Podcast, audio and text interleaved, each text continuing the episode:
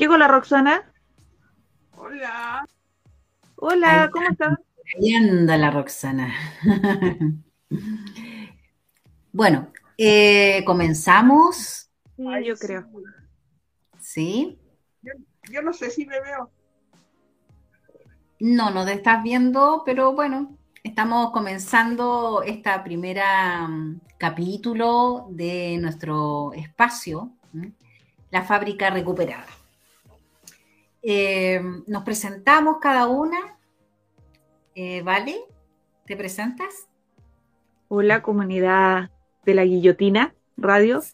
Eh, soy Valeria Maldonado, pertenezco al Frente Feminista de la Comuna de Algarrobo y estoy participando en este programa. Espero que sea del agrado de todos nuestros oyentes y que sigamos adelante con esta gran aventura de la comunicación. Qué bien. Roxana. Hola, buenas noches. Un saludo a todos aquellos que están comenzando a conocer y nos están escuchando. Eh, vamos ahora de nuevo con todas las ganas en esta segunda etapa. Bien, mi nombre es Claudia, eh, de la organización comunitaria Proyecto Guaira, y realmente empezamos esta, este espacio eh, de comunicación popular, en la cual quisimos sumarnos varias organizaciones, nos reunimos, empezamos a concordar en, poder eh, tener un espacio de mayor visibilidad de nuestros trabajos.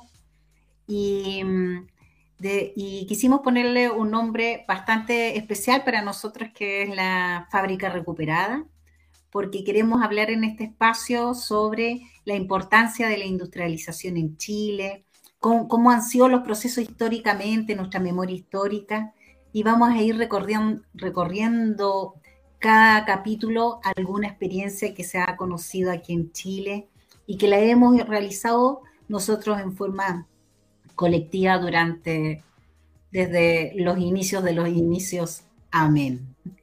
Así que, pero hoy día, pero hoy día, hoy día quisimos hacernos presentes principalmente para para poder hacer un saludo de bienvenida al espacio, a agradecer formalmente a la comunidad de Guillotina que nos ha, que nos ha acogido para poder comenzar esta, esta aventura de las organizaciones pertenecientes a la quinta región. Somos todos de la quinta, la Vale es de Algarrobo, de la Asamblea Feminista. Exacto, la Roxana de Movimiento Un Parque para las Salinas de Viña del Mar y yo también de Viña del Mar de organizaciones de Proyecto Guaira es de Recreo, dedicada a la reducción de riesgo de desastre. Estamos todos más o menos hermanadas con nuestros temas, nos hemos conocido a poquitito y ya llevamos dos años casi entre asamblea y asambleas. Así es, pasa rapidito el tiempo y vamos creciendo, porque ahora mira, no, pensábamos estar en, un proyecto de radio y, se nos dio la oportunidad, gracias a, los compas de la radio Guillotina. Sí, es considerable la, eh, la importancia de ir armando este tejido social, porque ninguna de nosotros nos conocíamos. Bueno, ya lo vamos a contar en el, en el primer capítulo de piloto, que es el que viene después eh, cómo nos fuimos armando desde un octubrismo, desde, desde, la, desde el espíritu. Yo creo que somos, eso es lo que nos unió, ¿no? Un poco. Así es. Bien, eh, comencemos con, el, con un buen video porque queremos llevarlos al tiro, al punto live y queremos poner al tiro la nota que en estos momentos estamos muy preocupados y queremos concentrarnos en eso y queremos invitarlo un poco pero antes de todo vamos a ver un pequeño video de la situación de Quintero y Puchuncaví. Estamos muy preocupados por eso. Los compañeros de, y las compañeras eh, de Quintero y Puchuncaví en estos momentos le están pasando muy mal, nuevamente, decimos nosotros. Y bueno, queremos hacer un poco de memoria de, un video que se grabó para España eh, del 2018, como para que recordemos un poquito ¿Qué pasó en ese tiempo? aquí vamos.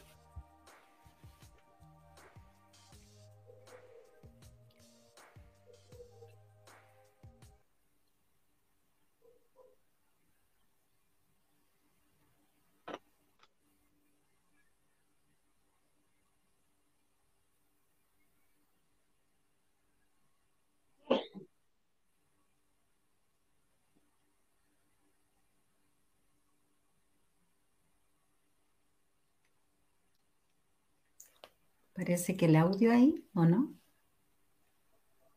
Sí, no se escucha. El audio. Mm. No. se está escuchando. A ver si el Oscar nos puede ayudar un poquito en eso. Está Mutis.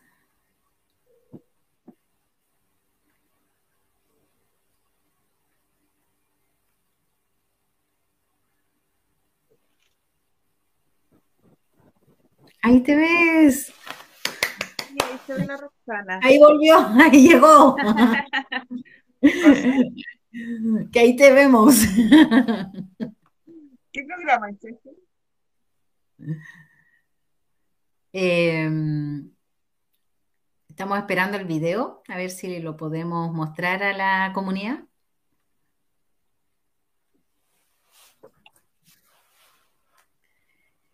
Mientras tanto lo esperamos, eh, sería bueno empezar ya un poquito, no sé, hacer alguna... Ahí estamos, a ver, pero habría que... No, ya... Hay que... Mm, el audio. Es el audio. Mm. No se ve. Se ve, pero no se escucha. Se ve, pero no se escucha. Ojalá. Bueno. Bueno, pero está buena eso de la... No se escuchó. Tal vez nos pueden dar una manito, mientras tanto podríamos ir más o menos conversando un poco sobre el tema. Vamos, ya. Bien. Em, bien. Ahí nos están avisando que vamos a ver si que se puede nuevamente mostrar el, el, video. Pero lo, concreto es lo concreto. Todos sabemos cuál es la realidad y la situación de Puchuncavica y, y Quintero en estos momentos. Ventana, ¿me entienden? Em, eh, me gustaría, y hoy día quisiéramos hacer como un punto básicamente un llamado a atención con respecto a la situación que está sucediendo en estos momentos. Eh, como historia, un, poquito, un poquito, no sé quién, eh, Roxana, podría hacerlo como un poco de... Mm.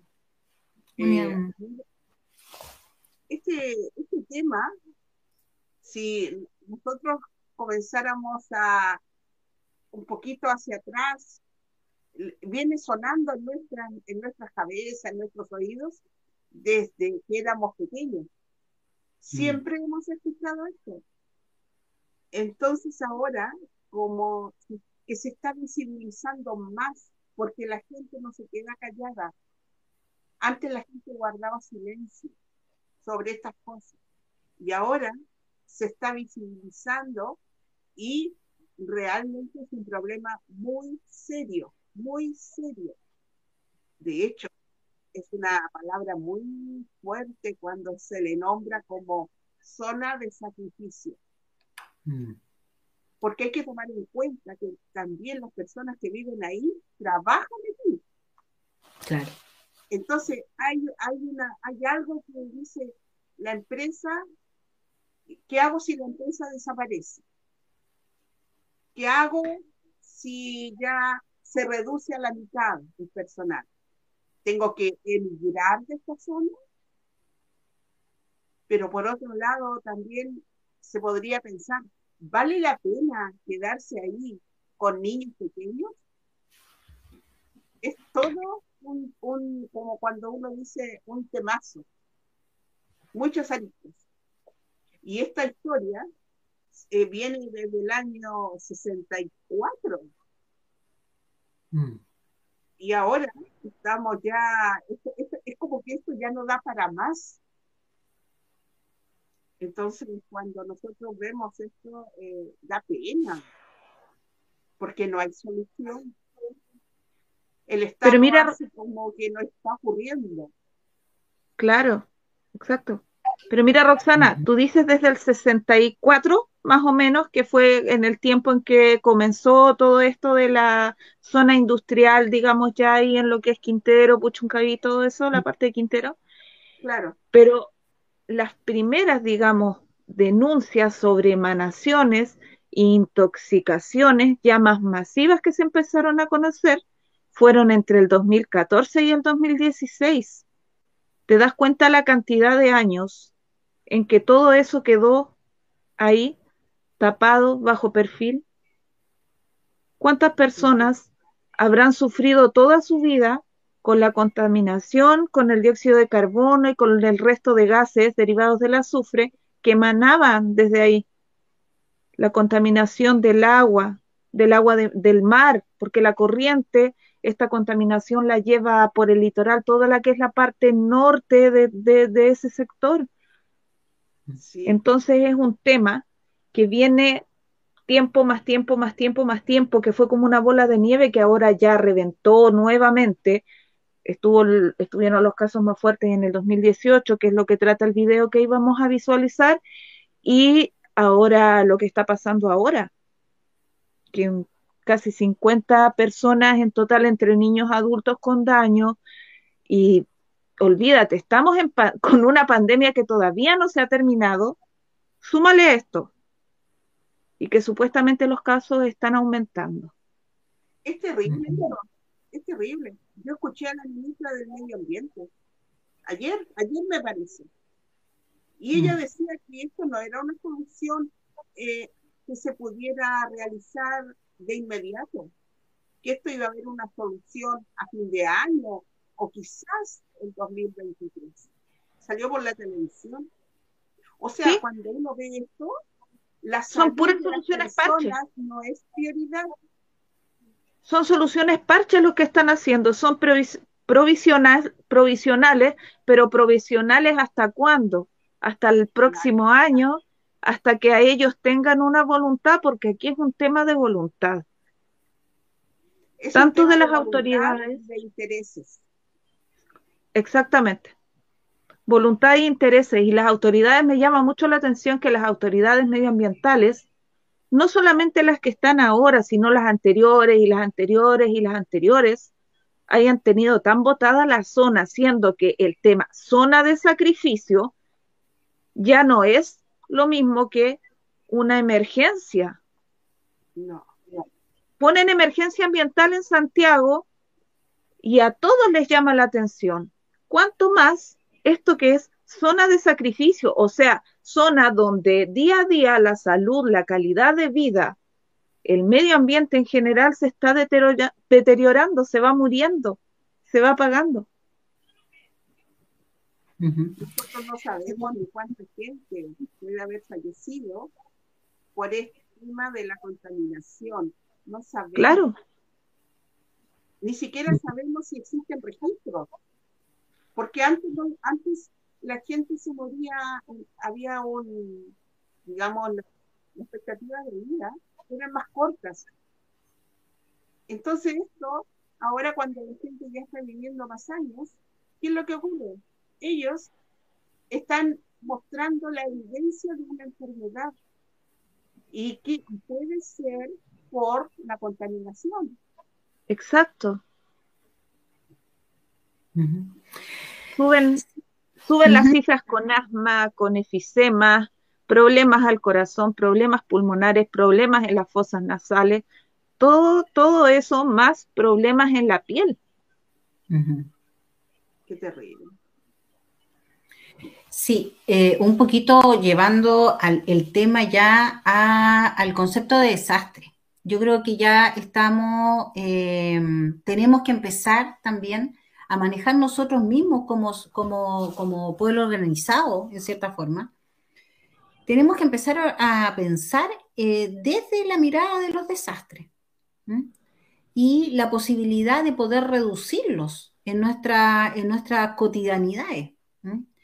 Eh, la experiencia de Quintero, Puchuncaví, la experiencia de Petorca, por otro lado con la sequía, que no es sequía, es saqueo, eh, este, este, este espacio que está, esta, este dolor, este malestar que está teniendo la comunidad de Quintero y Puchuncaví, en lo cual claramente eh, es un llamado a atención, pero profundo.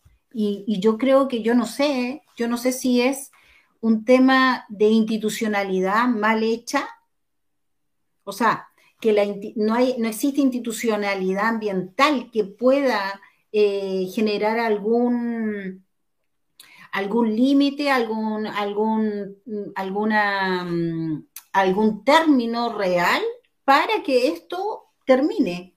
Yo, yo realmente empiezo a dudar porque hoy día revisando, por ejemplo, en material, eh, por lo menos en el, área de nosotros como organización comunitaria que nos dedicamos a, promover la reducción de riesgo de desastre de todo tipo, tanto provenientes por la naturaleza o los lo generados por la acción humana. Eh, en, definitiva, eh, nos damos cuenta, por ejemplo, salió una, una norma exten, exenta que habla básicamente de una resolución exenta, se llama la número 92, aquí la tengo, que surgió el 24 de enero del 2020, en donde se debe eh, conformar las plataformas regionales de la reducción de riesgo de desastre y, y, aprueban también en esta, en esta resolución una guía de implementación. O sea, todas las regiones deberían ser comandadas por eh, ONEMI, por ejemplo y todas las regiones deberían ya estar funcionando porque dieron un plazo, se dieron un plazo del 2020 al 2023 para que ya estuvieran instaladas a nivel de las regiones. Llama la atención que comienzan este, este plan de plataformas regionales para poder generar una instancia de como comité evaluador eh, que pueda coordinar todas las otras instancias, tanto públicas como privadas, y provenientes de la, sociedad civil organizada. no es más que una mesa, es como una, un coordinador grande eh, para poder evitar, eh, para poder ir reduciendo eh, todos aquellos riesgos que generan desastre. Y llama la atención que este, esta resolución comience, por ejemplo, en, en regiones como Tarapacá, Coquimbo, Higgins, Maule y Los Ríos. Me llama la, atención. Región? ¿Y dónde queda? ¿Dónde queda? No está. Valparaíso no está. ¿Me entienden? La región de Valparaíso no está. Y perdone que lo diga, me llama la atención cómo empiezan en lugares que no estoy diciendo que no exista problema, sino que estoy diciendo dónde están los, los problemas más emergentes en estos momentos, lo, que con mayor eh, prevalencia de, de emergencia y de urgencia. Claro. O sea, nos saltan. O sea, estamos. a lo menos no somos la, no estamos elegidos como una región prioritaria, ¿no? Y me llama la atención que empiezan en regiones donde efectivamente debemos, debe existir algún nivel de, de, de complicación de vulnerabilidad, nosotros le decimos, pero me llama la atención que no, no son las regiones que en estos momentos con mayor o no contempla tantas comunas en las cuales existe, sí existe problema. Tenemos que recordar que la quinta región, la región de Valparaíso, donde estamos nosotros, donde proviene el podcast, donde estamos nosotros vivimos y nuestros territorios, eh, somos, somos la región que, eh, que contempla mayor problemas, eh, conflictos socioambientales en Chile.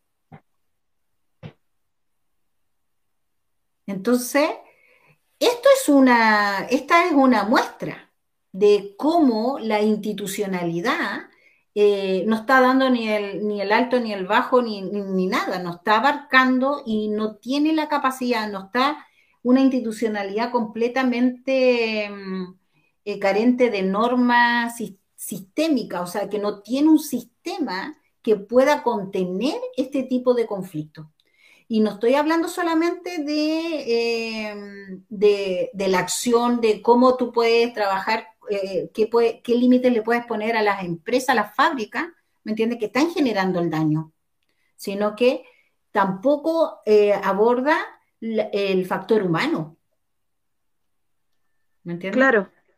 ¿De qué manera tú haces una protección civil real para una población que en estos momentos, por ejemplo, eh, como en esto, hoy día, en estos días, está de nuevamente está Quintero y Puchuncaví suspendida sus clases, está claro de que está la emanación de la, emanación de gases está pero al tope, ¿me entiendes?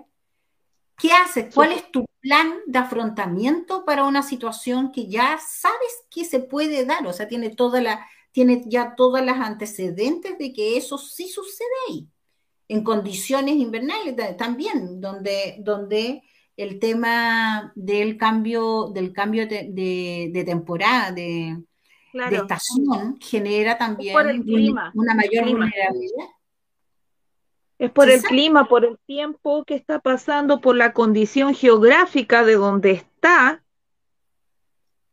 Está relacionado con, con el tema las aguas, el aire y la tierra. Y eso no está tomado en cuenta. O sea, ya, ya los diagnósticos están hechos, lo, se han hecho, si, si era un tiempo de diagnóstico lo que estábamos diciendo antes, ya los diagnósticos están sacados. Y las nuevas, eh, las, los las nuevos poderes locales, los nuevos gobiernos locales y también regionales eh, surgieron en base, sus liderazgos surgieron en base a que había un diagnóstico y lo plantearon también en sus campañas. No estamos hablando de que se encontraron con el problema, ¿no es cierto? Eh, han habido gestiones, lo hemos visto, hemos visto a Mundaka yendo para allá, para acá, yo creo que completamente eh, absorbido ante la realidad de lo que significa. ¿Estás muteada? La Roxana. ¿La Roxana está muteada? ¿Estás muteada, Roxana? Parece que sí, sí, porque no se escucha. A ver. No. Se te escucha poco, sí. Bueno, eh, eso. Mejor ponte.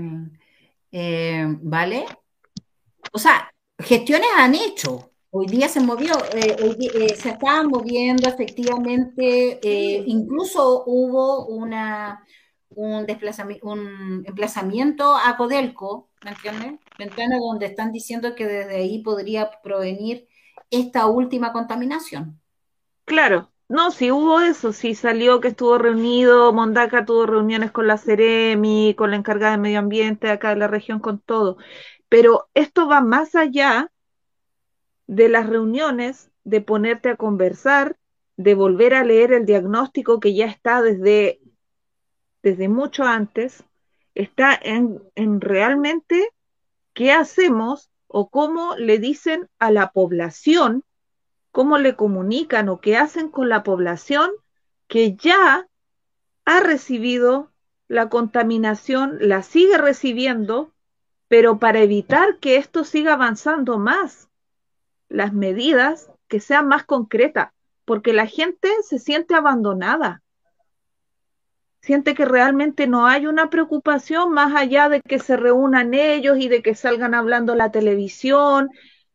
Ellos se organizan como pueden, como, como todos lo podemos hacer, que de repente salimos a la calle, nos juntamos un grupo, levantamos un cartel, nos entrevistan, damos nuestra opinión, pero esa opinión que realmente valga y que vengan a nosotros con una respuesta más concreta que nos dé esperanza que nos haga sentir seguros, que nos haga sentir seguros de que realmente hay una voluntad de querer mejorar la calidad de vida.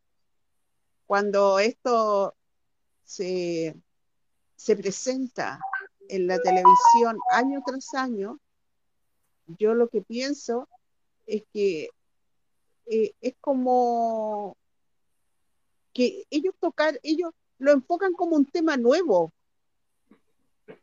como que siempre están como que fuera, ocurrió hoy día. No, no es así. Esto ya viene. Nadie puso un hasta aquí. nadie. Y esto no es un problema de gobierno, es un problema de Estado. Mm. El Estado es el quien tiene la responsabilidad de mantener a los ciudadanos, a los niños, a todos en óptimas condiciones de salud medioambientales. Entonces, cuando esto estamos acá, nosotras, mostrándolo de nuevo, pero ahora hay algo diferente, porque nosotros lo estamos mostrando desde los movimientos sociales. Mm. Esa es la fuerza que nosotros tenemos y tenemos que seguir adelante mostrando, porque van a pasar dos, tres días y el asunto se quedó ahí. Viene de nuevo en, en un mes más gente, niños intoxicados, la televisión va y entrevista. Y esto, esto es cíclico. Ocurre, ocurre, ocurre. Exactamente. Entonces, no, la, pregunta es, no es una emergencia, esto ya es un desastre, o sea, ellos ya, la medida tiene que ser mucho más profunda. Primero, tomar una, una, tomar una decisión con respecto a la población. Esa, la población entera, en su totalidad, tiene que todavía seguir en esas condiciones, viviendo en esas condiciones, porque también hay un tema de que los mismos, la misma gente que vive en el territorio también no tiene, no quiere salir, no quiere emigrar también. ¿Me entiendes? Ahora, ¿por qué? Porque no existe un plan también de reparación, reconstrucción, de, eh, de, facilitación para que ellos puedan adaptarse a, una a un nuevo territorio más limpio y más libre de contaminación? ¿O porque, ¿O porque simplemente lo dejan como que no, yo no me quiero mover de acá, del lugar donde nací y todo? Yo creo que el movimiento de Quintero Puchoncaví en estos momentos está bastante despierto y consciente de que se está enfermando y muriendo por eso. El tema es, ¿a dónde me voy? ¿qué hago? Con mis propias uñas me tengo que, con mi propia, o sea, con mi propio esfuerzo tengo que volver a levantarme, salir, mi, donde podemos tener claramente el fenómeno de la migración climática. Ya la tenemos. Esto es, esto es, es que es, ahí libros. Claro, y es ahí donde la gente siente el abandono porque no está esto, precisamente esto que estamos hablando, que estamos planteando, no está. Porque ellos no está vivienda acá, dónde está urbanismo, dónde está vivienda, dónde está la pública, en donde me van a decir, mira, en el otro lado de la loma nos van a, se van a tener que ir, pero va a estar pavimentado, va a estar claro. con está con condiciones para ser habitado. Porque va a tener que ser, si es que la toma de decisiones que es el cielo, el aire, eh, o sea, el aire, la tierra y el mar están completamente contaminados y por tanto pueden generar eh, generaciones con cáncer, porque de eso estamos hablando, de muerte. Ya no estamos hablando de que hoy, ¿me entiendes? Así es, eso es lo que se... se es una toma de decisiones mucho mayor, son 50 mil habitantes que están ahí en estos momentos esperando una respuesta real. Lo real y yo creo yo creo que no hay ninguno. Si se pusieran a hacerles exámenes y estudios, yo creo que no hay ninguno, ni aún el más pequeñito, que no esté libre de tener un microgramo de dióxido, de azufre o de cualquier otro contaminante en su organismo.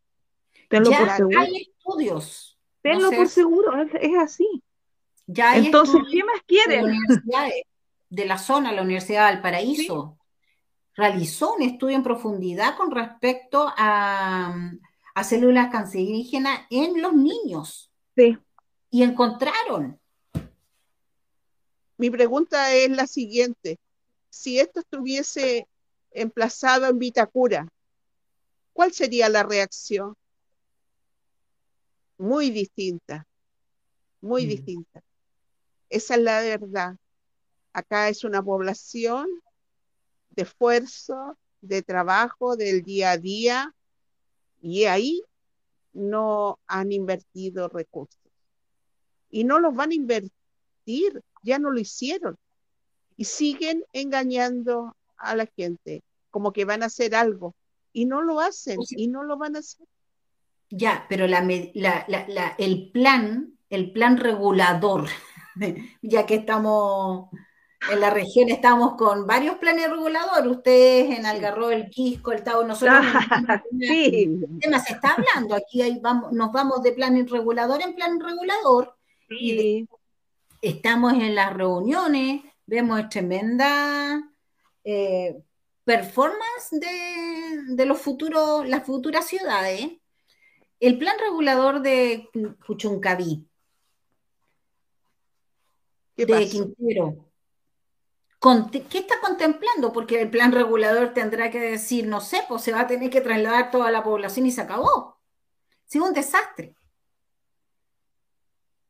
tendría que estar contemplado, pues tendría que estar contemplado dentro del plan regulador. eso ya, ya, ya murió. Eso ya murió.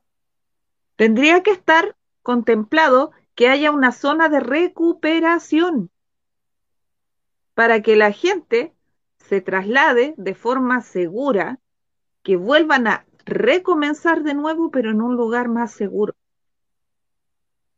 Porque, sacarla, sacar el toda la tierra al interior de Puchuncaví están completamente, los suelos están completamente contaminados, por tanto no se puede plantar nada, ni un poroto. No, no, no se puede, no produce. La tierra no, produce. No. La tierra no produce. Las aguas superficiales también tienen contaminantes. Todas. Por ejemplo, acá yo asistí a la exposición en donde se en, Viña se va a confeccionar un nuevo plan regulador. Esto fue hace como un mes y medio más, más o menos. Y ahí nosotros nos enteramos que hay un punto que se va a tomar en cuenta en el nuevo plan regulador de factor riesgo. ¿Y a causa de qué? Del, del tema del paño a las salinas. Pero mm. eso es porque, a ver, insistimos, insistimos, insistimos y seguimos vigente haciendo, haciendo, haciendo. Mm. Entonces, si se hizo, si se va a incorporar ese factor riesgo, debiese estar incorporado en todos los planes reguladores que se hagan. No sabemos si va a ser un excelente plan regulador, un plan regulador eh, más o menos, todavía no sabemos nada. Pero cuando nos citaron para exponer, que como Salinas, ahí nos enteramos y nosotros quedamos muy molestos porque tendríamos que haber sabido desde antes. Eh, entonces ahora eh, se está confeccionando. Ojalá que sea lo que se necesita y que sea para todos los planes reguladores que se hagan y que en esa confección de ese plan regulador tengan participación ustedes, porque a las finales es la ciudadanía la que sabe, la que realmente puede con veracidad decirles lo que realmente sucede en el territorio. Me imagino, y sería bueno, el saber qué tal el tema plan regulador en Quintero. Yo creo que las organizaciones que están, eh, estos movimientos que, que vienen desde que comenzó todo, ellos están con algún tipo de plan regulador a la mano para poder saber también qué tal la condición de todo, qué es lo que está pasando ahí y qué es lo que va a suceder tanto con la parte industrial, digamos, eh, como la parte urbana donde ellos están habitando. Que se planifica, porque se supone que el plan regulador es, es como en cada comuna de la quinta región tiene, tiene, está haciendo la renovación de su, de su plan regulador. Y Quintero también no podría quedar fuera, obviamente. Claro. Mira qué interesante eh, resulta, incluso para acá, nosotros en, este, en el podcast, en la fábrica recuperada, que podamos estar presentes varias comunas, varias organizaciones pertenecientes de diferentes comunas de la región, porque así nos vamos dando cuenta en este espacio de cómo va una comuna con la otra, cómo, cómo, cómo va cada comuna avanzando o no avanzando, por lo menos en algunos elementos que nos hacen sentido, como es cómo vamos a vivir. Claro. o sea, mínimo, ya que no podemos hablar de producción porque somos una también una de las regiones con mayor cesantía olvídate, con mayor informalidad en nuestras pegas, o sea, en definitiva respondemos más del como el 40% si no vamos en el 50 ya de independientes del cuenta del día a día, que vamos resolviendo el tema de una manera impresionantemente mágica, porque aquí ya es magia lo que se está haciendo. O sea, los esfuerzos que tiene la gente eh, a través de sus mínimos recursos tiene que ver con la creatividad y la resiliencia que está teniendo el pueblo chileno en estos momentos para sobrevivir. Mientras tanto, otros, mientras tanto, otros ya pasaron 10 años haciendo diagnóstico, porque la institución ya pasó 10 años haciendo...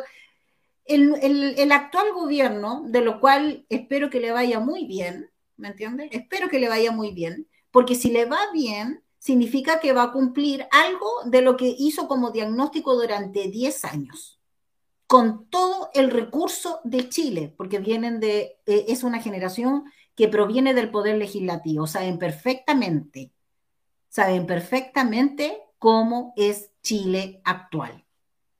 ¿Ya?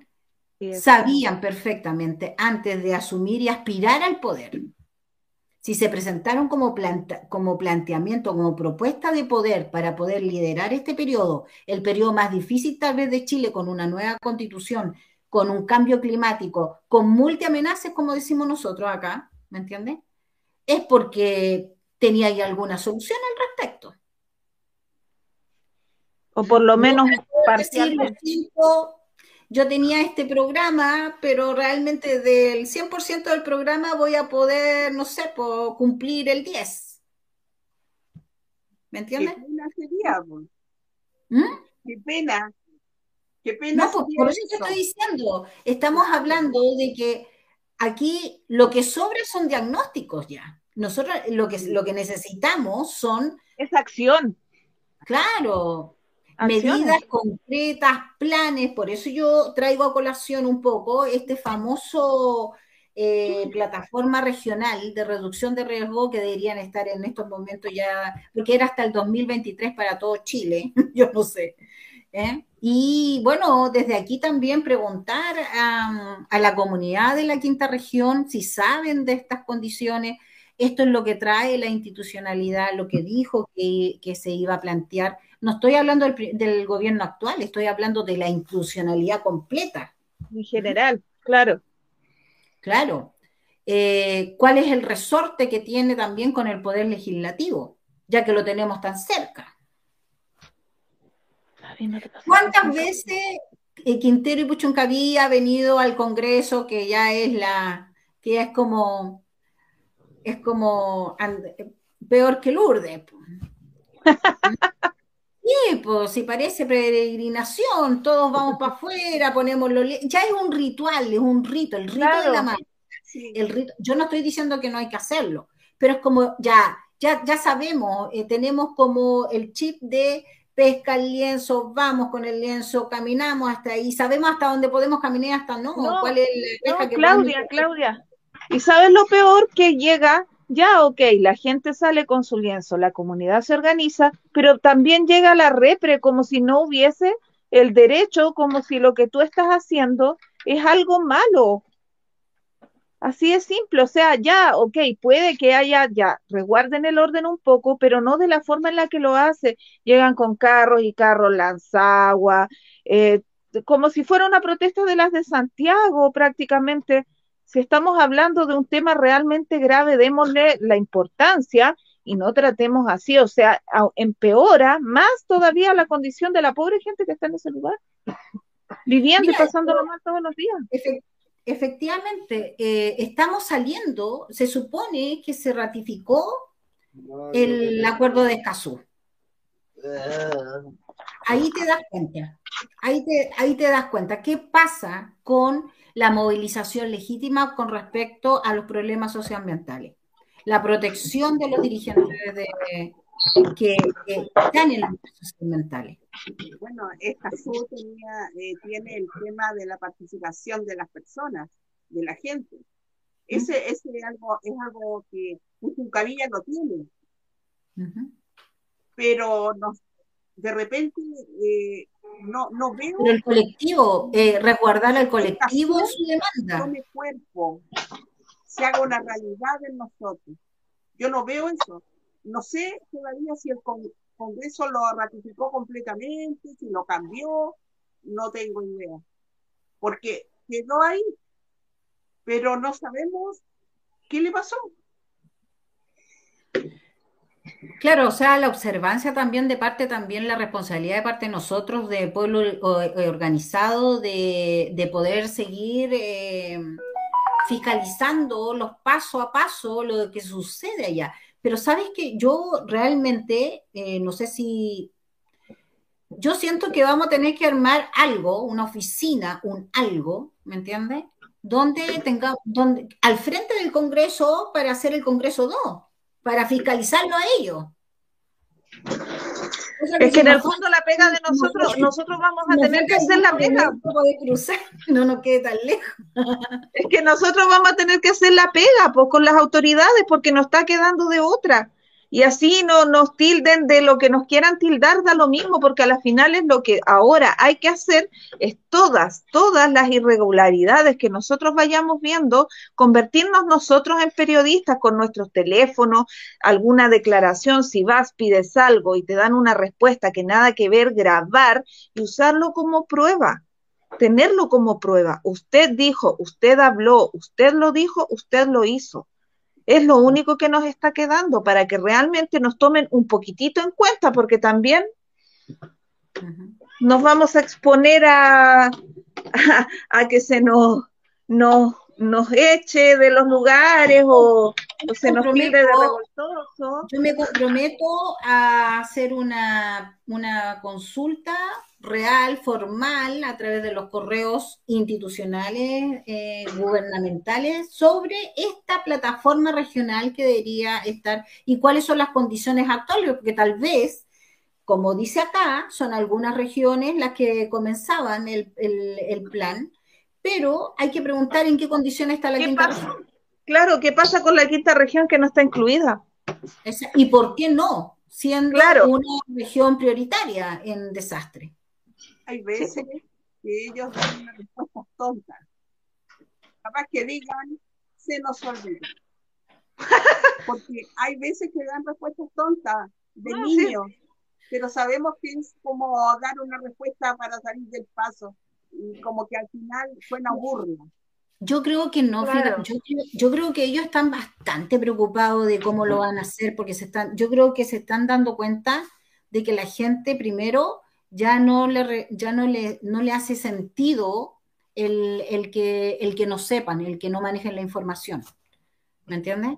Porque esta última elección fue con, con, Chile completamente despierto y después de un estallido. Es diferente de antes del 18 de octubre, las elecciones que podían haber sido en forma casi inconsciente, nadie sabía ni siquiera por qué estaba votando, ¿me entiendes? A, las elecciones que se produjeron posterior al 18 de octubre. Vienen con mucha carga esas elecciones, eh, vienen con mucha demanda, con mucho mandato. Entonces cuesta mucho eh, desligarse del mandato. Yo realmente creo que ellos están realmente complicados. Quieren salir como sea, victoriosos como lo han hecho durante todo el resto de años, pues sacarse los pillos como sea, y ven que la gente reacciona que nosotros estamos realizando. o tal vez se están dando cuenta que sin el pueblo no van a poder hacer nada, así que mejor que empiecen a abrir las puertas y las compuertas y empiecen a abrir todo, porque si no, la, la nosotros ya estamos organizados, y nosotros fuimos los que los mandatamos a ellos, a decirle, oiga, vaya, tome, nosotros a través del voto le dijimos, oiga, vaya, usted es el responsable, usted, con usted vamos a, vamos a ir pero justamente para estas cosas, para que la institucionalidad funcione. Claro. Es que Nadie quiere... la institucionalidad no ha funcionado. Por eso, ahora está esto. Ahora estamos ya es que ya tener, es que, es que ya los tiempos se acabaron. No creo que es la misma resolución, no creo. Mira, son pocos meses, obviamente todo el mundo está con el tema de que, por favor, eh, pongamos un poco más de distancia, muy pocos meses y todo, ya perfecto. Perfecto. El tema no es de meses, el tema es de metodología. Si tú incluyes al pueblo y estás sentada junto al pueblo, vas a entender perfectamente qué paso seguir. La constancia. No te vas a confundir, no te vas a confundir en tu toma de decisiones, porque vas a tener el pueblo ahí sentado al lado tuyo. Ahora, lo que ellos están diciendo, que se juntan con el pueblo, me gustaría decir, bueno, con el pueblo organizado le estamos diciendo. Con, nosotros, nosotros somos las organizaciones comunitarias que gastamos tiempo, plata, dinero, porque aquí no pasan lucas, por aquí no hay lucas. Aquí todo ha sido al, al, esfuerzo de la organización. Somos los autogestionados, autogestionados. Total, porque no somos clientelares tampoco. No andamos esperando el proyectito como para tener un sueldo. ¿Me entiendes? No, estas son las organizaciones, por lo menos acá presentes, son las organizaciones que realmente gastan tiempo, plata y todo, locomoción, vamos para arriba, vamos para abajo y nos automovemos, nos autosostenemos. Por eso tenemos tanta, tanta movilidad también. Entonces llega un momento en que vas a tener que encontrarte con el pueblo organizado. Y yo creo que es mejor sentarse y empezar a, a ver de qué manera desde tu institucionalidad, desde tus recursos institucionales, vamos a tener que sentarnos a conversar, pero a conversar de verdad. Así es, siempre y cuando las autoridades no desaparezcan.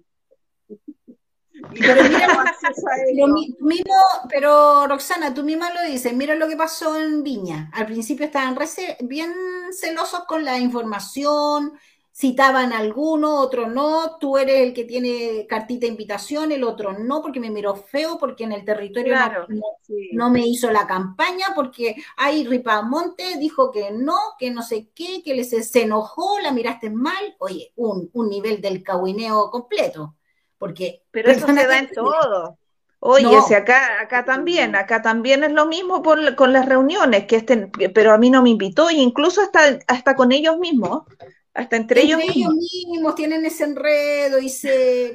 Ya, bueno, ¿para qué vamos a seguir hablando? Pero fíjate que al final la mina se tuvo que dar cuenta que si no se sentaba con el pueblo que estaba organizado antes que ella... No le iba a resultar. Al final tuvo que, tuvo que llegar igual y tuvo que citar y ahí estamos. Ahí estamos sentados ¿Quiénes? Los que realmente teníamos que estar, porque el resto eran puros organizaciones de papel. Entonces, yo creo que el tiempo se acabó, se les, terminó en cierta forma em, y, y, a nosotros también se nos está terminando ahora que Sí, hoy chica, yo creo que la estamos rompiendo con el programa hoy día.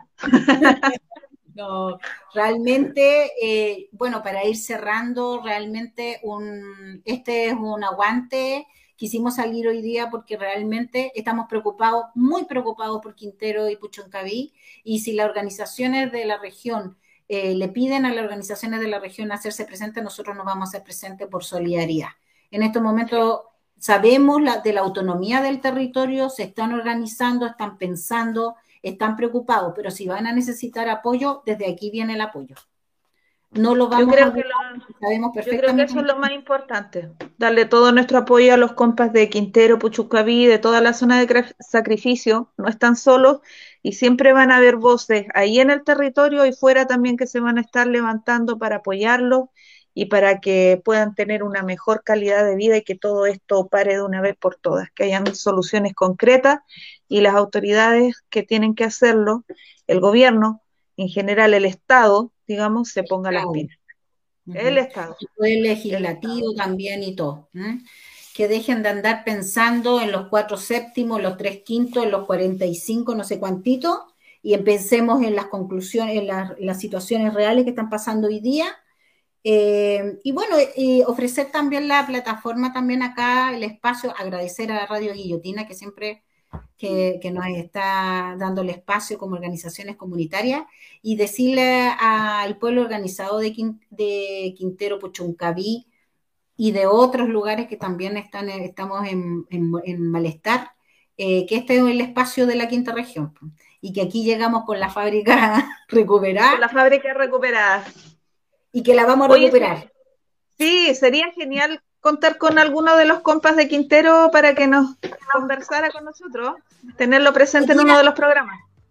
Hoy día traté de comunicarme, no me puede comunicar, pero es muy probable que ya vamos a ir llegando. Eh, veamos primero que ellos, ellos van a ir llamando en su solidaridad y nosotros aquí lo que queremos decir que estamos aquí presentes. Eso es lo que queremos. Aquí está, aquí estamos, sí, para mucho apoyo para los organizaciones unidas. Exacto. Harta fuerza y aguante para los compas. Exacto. La quinta región está unida, nosotros no nos hemos dormido, aquí estamos presentes, son más de las 10 de la noche, 10 y media, así que... Y aquí estamos. Y los vamos a dejar con el, con el primer programa piloto que era, que es mucho más, una conversa más, más amena, más... Sí, más relajada. Relajada, hablar un poquito de lo que significó para nosotros el 18 de octubre, donde fue la hermandad que que entre comunidades, entre organizaciones pudimos tener. Así que muchas gracias, comunidad guillotina.